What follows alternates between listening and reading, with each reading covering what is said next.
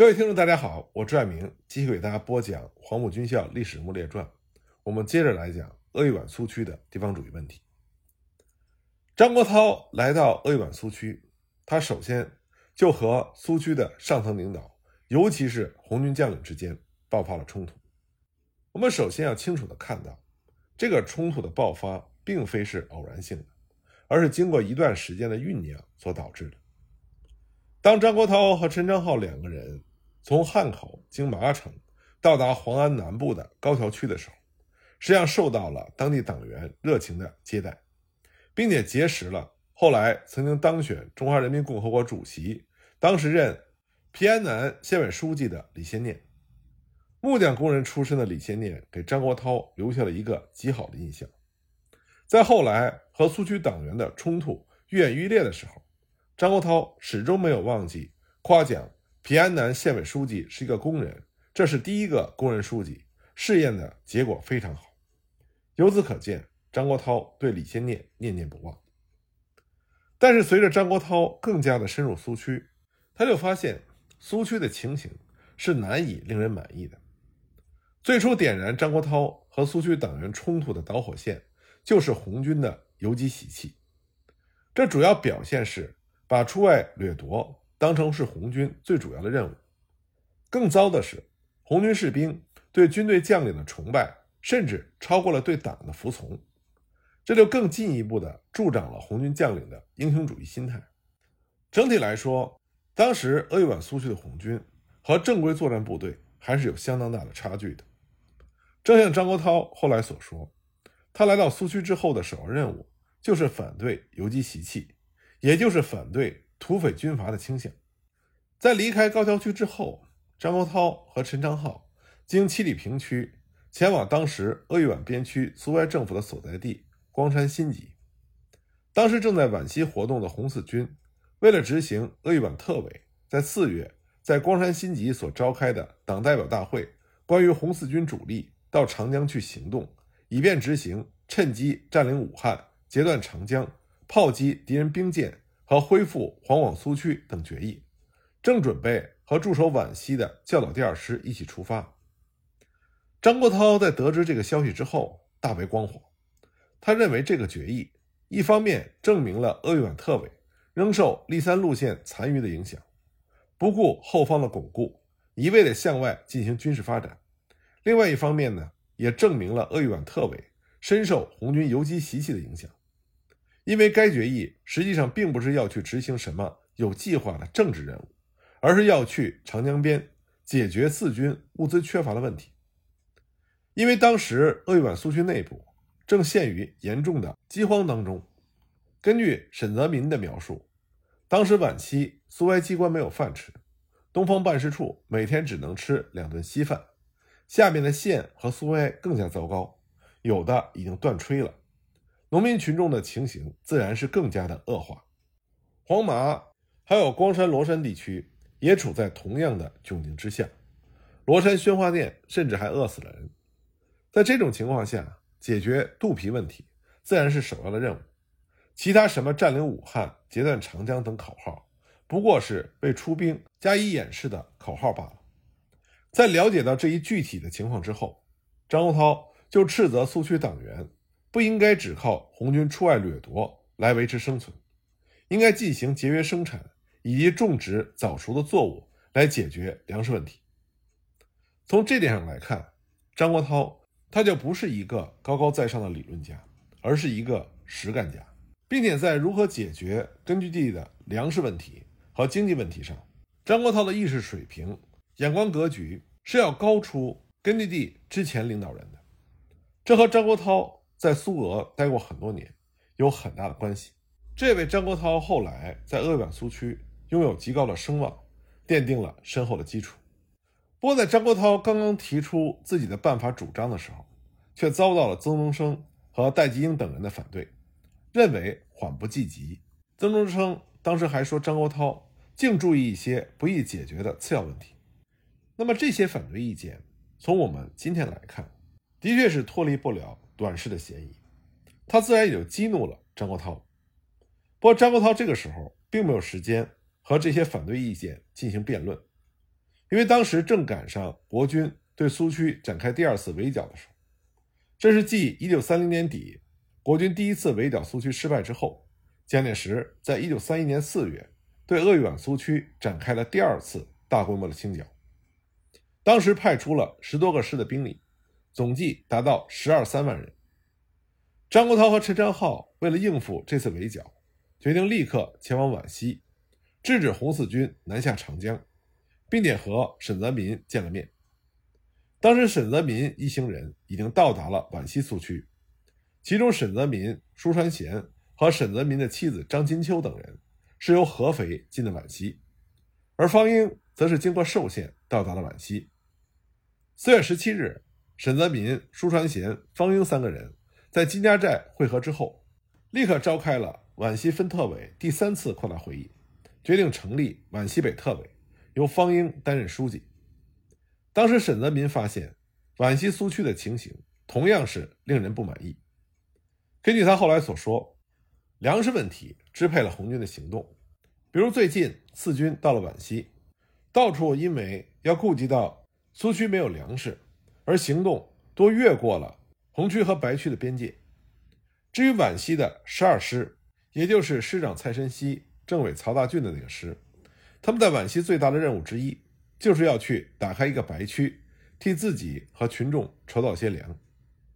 在沈泽民看来，军队的行动完全是被粮食问题所支配，这就使得任何的军事策略，以及四中全会所提出的关于巩固红色苏区政治任务的执行，变成了不可能。更糟糕的是，红十二师因为轻视国军即将到来的围剿。据说呢，是因为鄂豫皖特委曾经说过，陈调元已经被红军打怕了，所以暂时不敢进攻苏区，因此红十二师就离开了根据地，西附英山，并且擅自决定向商城进行攻坚，从而和东来的红四军军部会合，南下长江边。但是这个举动就导致了六安麻布的失守。在沈泽民等人看来，红军的这一切行动。除了由于执行立三路线的残余之外，还由于红军将领蔑视党中央所决定的策略而导致的。其后果不仅是丧失苏区的领土，还导致了粮食的缺乏，甚至让群众对红军产生了怀疑。也正是在这个时候，张国焘等人从鄂豫边苏区赶来和沈泽民会面。那么在这里呢，张国焘就遇到了另外一位给他制造麻烦的人物。这就是许继慎。我们现在了解许继慎在鄂豫皖苏区，很大程度是基于徐向前元帅的回忆。在徐帅的回忆中，我们得知许继慎是一位如同周维炯一样具有英雄主义心态的人物。英雄主义在作家的笔下会让读者心生向往，也可能呢让广大的民众产生无尽的崇拜。但是在严格的组织纪律面前，在严肃的甚至是残酷的政治斗争当中，英雄作风给人的感觉往往是自大而狂妄。这也是为什么许继慎经常引起苏区其他领导同志的不满和批评。这里我们要注意到的是，许继慎和其他领导同志之间的摩擦和争执，并不是只存在于许继慎和张国焘等人之间。许继慎和曾中生、邝继勋、曹大俊。甚至是徐向前，都曾经有过矛盾和摩擦。徐向前和许继慎之间的摩擦，在一九三零年十月的关山会议上就爆发了出来。我们之前已跟大家提过，因为两个人的争执，徐向前不再担任红一师的师长，而许继慎也没有当选前委委员。一九三一年一月，红一军和红十五军合编为红四军，许继慎被降职成为红四军第十一师的师长。而由党中央派到鄂豫皖苏区的邝继勋担任红四军的军长，许继慎曾经公开的表示，他认为邝继勋能力不够，这对于党组织内部的团结产生了非常恶劣的负面影响。据说呢，在麻城磨角楼战役，原来可以轻松的消灭国军，但当时被北派担任预备队的红十一师，在师长许继慎的率领下，在行动上不肯配合。结果使得红四军不仅没有办法轻松地消灭国军，反而陷入到苦战之中。这自然就让许继慎和邝继勋之间的矛盾进一步的恶化。另外，我们也要看到，陪同许继慎一同前来担任红一军政治部主任的熊寿圈，以及原任红一军政治委员兼前委书记的曹大俊，也都遭到了不同程度的降级。其中，曹大俊在改编之后担任红四军政治部主任，而政委一职则是由陪同邝继勋初到苏区的余独山来担任。湖北工人出身的余独山，在莫斯科中山大学求学期间，是和王明等人积极作对的工人反对派领袖之一。在中山大学清党的时候，余独山等人遭到王明的打压，几乎失去了党籍。后来还是在周恩来的及时挽救之下。他才免去了被开除党籍以及流放西伯利亚的处分，不过却被要求回国工作，以便继续观察。当时曹大俊就非常瞧不起于独山这位工人出身的政委。曾中山在一九三一年二月给中央的报告中，还为于独山辩护，说他是一位有力量的工人同志，并且批判曹大俊的恶倾向。熊寿轩是湖北英山出身的同志。同时呢，也是许继慎的好友。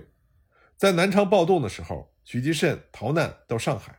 与当时正在上海的熊寿轩、胡允恭等人搞了一个秋阳书店。除此之外，许继慎和熊寿轩两个人也是颇受皖系党员欢迎的英雄式的人物。许继慎没有到达苏区之前，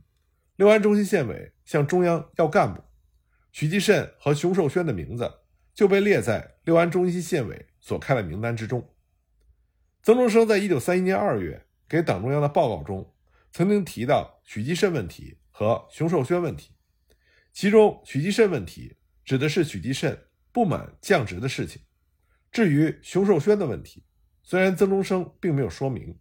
不过可以想象，当时熊寿轩也可能遭到了降职的命运，或者他是可能因为好友许继慎的遭遇而感觉到抱不平。无论是哪种情形，只要对上级的决定不满，这就是党组织纪律所不能容忍的行为。而且我们看到，与许继慎、熊寿轩相关的这些问题，是在张国焘等人来到鄂豫皖苏区之前就存在的。而且这些问题的负面影响已经上报到了中共中央。那么也因为这些问题，许继慎等人是做了自我批评的，但是之后他们仍然是我行我素。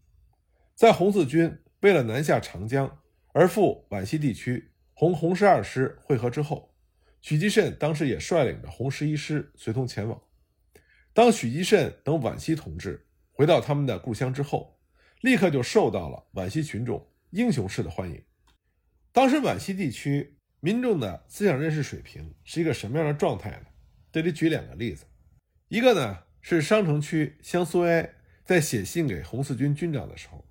抬头是哀求军长大人，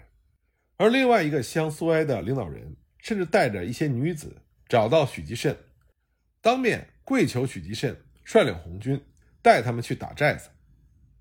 这样的情形落在张国焘、沈泽民等人的眼中，令他们瞠目结舌，因为在他们看来，这皖西的群众眼中只有这些英雄领袖，根本没有任何的党的概念。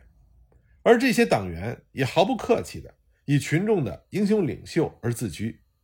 即便许继慎等人并没有利用这种对他们的崇拜来谋取巨大的私利，但是这也不被严格的中国共产党的组织纪律所容忍。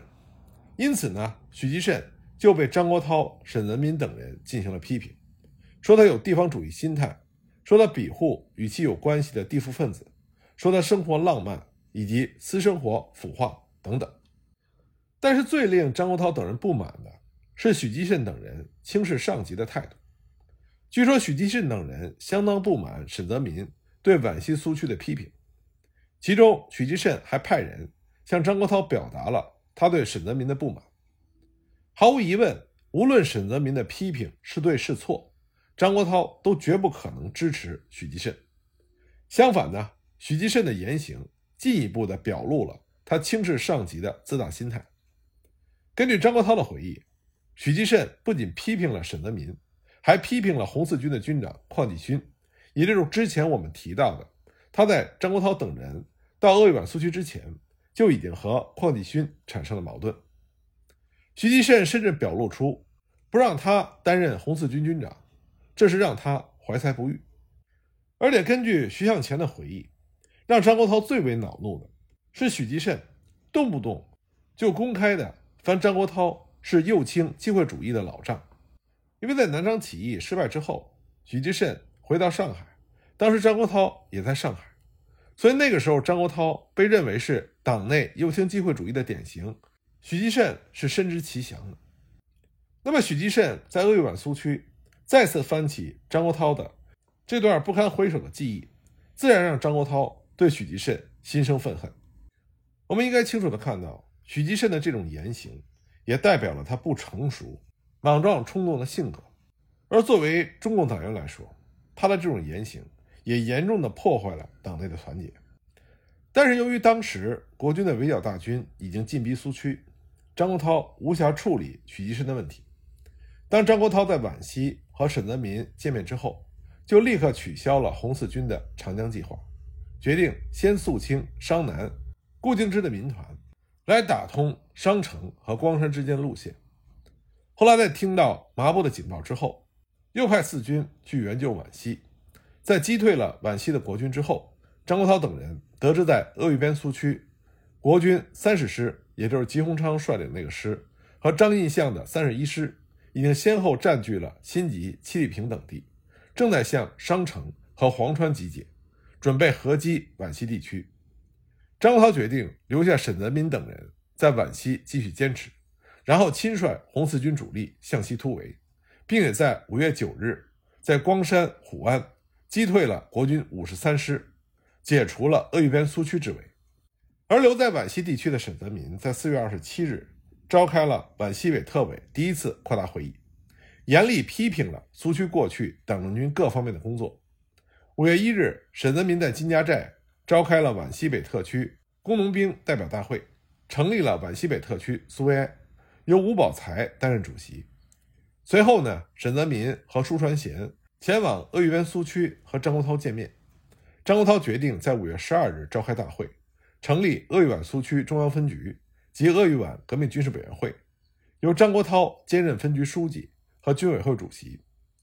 不过，因为当时国军的围剿尚未停止，因此在分局成立之后，张国焘又率领红四军南下黄安作战。五月二十八日，张国焘率领红四军在黄安南部的桃花镇击溃了围剿的国军。至此为止，国军第二次围剿正式宣告失败。但这也意味着。张国焘有时间来整顿鄂豫皖苏区这一批桀骜不驯的地方英雄领袖。那么这个时候呢，张国焘等人和红军将领的冲突已经愈演愈烈了。五月份，皖西北特委和红十二师就曾经就肃清位于霍山英山边界的五保团匪问题发生了冲突。据说皖西北特委在五月二日曾经召开了一场麻布军事会议。与会者有特委书记方英、皖西北临时军事委员会分会主席江敬堂，以及萧芳、王平章、熊寿轩等人。在会议上，皖西北特委决定改编红十二师，蔡申熙留任师长，由江敬堂代替曹大俊任师政委，并且由王孝廷担任政治部主任。此外呢，会议还指出，红十二师目前的任务是肃清五保团匪，并且相机。向湖北英山、罗山推进，但是后来特委鉴于敌人骚扰苏区的后方，因此指示不能远出英罗，这立即就引起了军事委员会和红军的不满。其中，萧芳、王孝廷等人批评特委是保守的右倾机会主义，甚至有人以为特委无权干涉军事委员会的决定。皖西北特委对此大为震怒，致信给红十二师。批评红十二师政治水平低落，连军事委员会隶属于特委这一点都不了解，并且批评红十二师缺乏党的政治领导，甚至怀疑有地主富农以及反命分子混入到红十二师当中。在鄂豫边苏区，红四军第三十八、三十九和四十团也在光山和地方的党组织发生了冲突，军队人员将犯错的光山党团同志。交由光山县苏维埃政府查办，这在张国焘看来是军队轻蔑党组织和苏维埃不可原谅的错误。因此呢，中央分局在一九三一年六月十九日所发出的第五号通告中，要求提高党组织在军队中的威信，以及红军必须尊重苏维埃政府等等。除了红军和地方党政机关的冲突之外，红军还发生了一定的扰民的行为。正是在这样的情况下，一九三一年六月二十八日，鄂豫皖中央分局于新集召开了第一次扩大会议。在这次会议上，张国焘首先批评了立三路线，继而就苏区党组织过去对于四中全会路线的怀疑进行了大力的批判。尤其值得注意的是，在这次大会的政治决议案中，大部分批评都是针对红军的，比如说红军各部之间小团体倾向盛行，红军和地方党组织相互仇视，红军缺乏组织纪律性等等。张国焘要求立刻进行改造红军。加紧扩红，并且进一步的指出，红军目前最主要的任务在于巩固后方的苏区，继续肃清商南地区，并且进一步的配合中央苏区一致行动。张刚后来在他的回忆录中指出，这次会议热烈讨论的项目正是纠正游击习气和严整纪律的问题。大会还听取了皖西北特委代表方英的报告。方英除了报告关于皖西北特委。在苏区推行的各种改革情形之外，也批评了皖西红十二师的行为。另外呢，从方英的报告中，中央分局得知皖西北特委与红十二师在当年的五月曾就肃清五保团匪的问题发生了冲突，因此呢，对红十二师提出了批评。另外，扩大会议也批判了个别党员，并且要求他们做自我批评。第一个遭到批评的可能就是许吉慎。根据张国焘的回忆，沈泽民在会议上批评许继慎军阀土匪习气，尤其是对妇女的态度。继许继慎之后遭到批评的，则是前鄂豫皖特委书记曾中生和曾经任红四军军长、政委的邝继勋、余独山等人。张国焘除了批评曾中生等人对于立三路线的调和主义态度，以及鄂豫皖特委四月光山会议关于截断长江的决议之外，还提到了中共中央在五月底致中央分局一封关于批评曾中生及邝继勋的指示信。在这封指示信中，中共中央除了批评曾中生、邝继勋二人在一九三一年四月十日及十五日致中央的信中曾经表露出对立三路线的认识不清和调和主义的态度，以及鄂豫皖特委关于截断长江的计划之外，还批评曾中生在其信中。要求中央日后派来干部，除必要之外，中央不必指定具体工作的意见。曾中生这个意见无疑是针对中央代表康荣生所发。当时中共中央的原意是要以康荣生取代于都山担任红四军的政委，这主要是由于于都山在莫斯科的时候曾经作为工人反对派的领袖和王明等人作对。然而曾中生不仅反对以康荣生取代于都山。甚至说，康荣生同志不如独山同志远矣。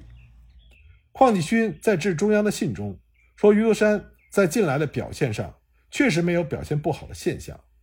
因此邝继勋也遭到了党中央的批评。因此，我们可以看到，对曾中生、余独山、邝继勋的批评，并不是单纯的来自于张国焘等人，更多的是起始于中共中央。另外呢，扩大会议还批判了曹大俊、陈定侯、徐鹏仁以及舒传贤等人。其中对曹大俊的批评，可能是指曹大俊对将其降职一事表示不满。不过当时扩大会议的文件并没有加以说明。陈定侯则被控告反对工人斗争以及破坏工农联盟。鄂东北地区的英雄领袖徐鹏仁则被控告在分配土地过程中有右倾的倾向。舒传贤则被指责对皖西改组派的处置不够敏捷和坚决。这里值得注意的是，这四个人当中，除了陈定侯之外，都不是第一次遭到上级的批评。曹大俊在曾中生担任鄂豫皖特委书记的时候就已经遭到过批评。至于徐鹏仁，根据曾中生所说，徐鹏仁在曾中生任鄂豫皖特委书记的时候就已经被中共中央批评为右倾机会主义者，并被派赴河南工作。对此，徐鹏仁表示不服，说中央用了惩罚制度对付他，并且拒绝到河南工作。实际上，当时河南省委也不欢迎徐鹏仁，说他和右派有关，他们不希望和徐鹏仁发生关系。